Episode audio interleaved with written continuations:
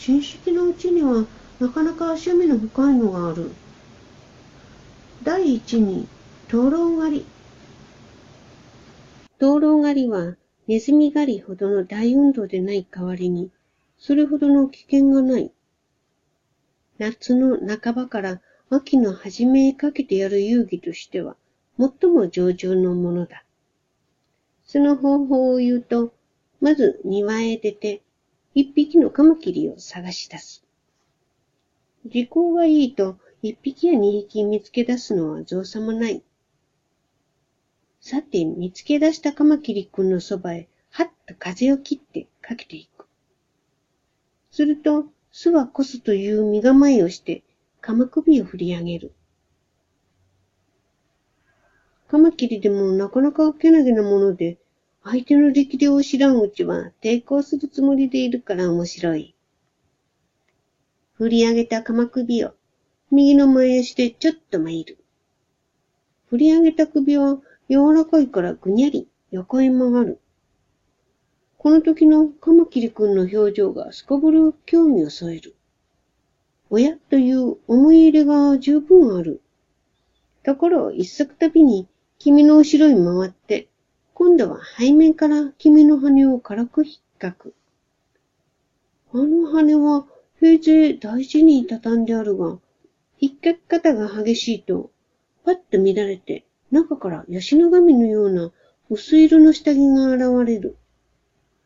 君は夏でもご苦労千番に二枚重ねで厚に決まっている。この時君の長い首は必ず後ろに向き直る。ある時は向かってくるが、大概の場合には首だけぬっと立てて立っている。こっちから手出しをするのを待ち構えて見える。先方がいつまでもこの態度でいては運動にならんから、あまり長くなるとまたちょいと一本参る。これだけ参ると、岩式のあるカマキリなら必ず逃げ出す。それをがむしゃらに向かってくるのは、よほど無教育な野蛮的カマキリである。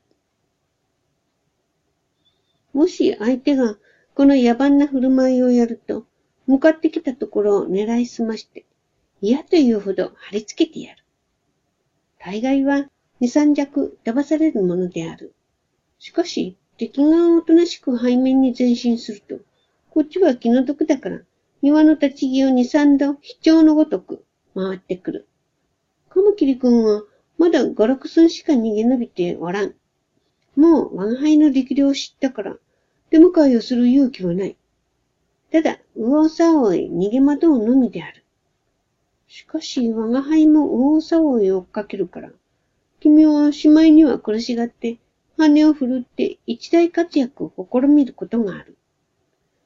本来、カマキリの羽は彼の首と調和して、すこぶる細長く出来上がったものだが、聞いてみると全く装飾用だもので、聞いてみると全く装飾用だそうで、人間の英語、仏語、ドイツ語のごとく、語も実用にはならん。だから無用の長物を利用して、一大活躍を試みたところが、我が輩に対してあまり効能のありようわけがない。名前は活躍だが、事実は地面の上を引きずって歩くというに過ぎん。こうなると、少々気の毒な感はあるが、運動のためだから仕方がない。ご面かを持ってたちまち前面へ駆け抜ける。君は惰性で急回転ができないから、やはりやむを得ず前進してくる。その鼻を殴りつける。この時、カマキリ君は必ず羽を広げたまま倒れる。その上をうんと前足で押さえて少し休息する。それからまた離す。離しておいてまた押さえる。七金七章、孔明の軍略で攻めつける。約30分、この順序を繰り返して、身動きもできなくなったところを見すまして、ちょっと口へ加えて振ってみる。それからまた吐き出す。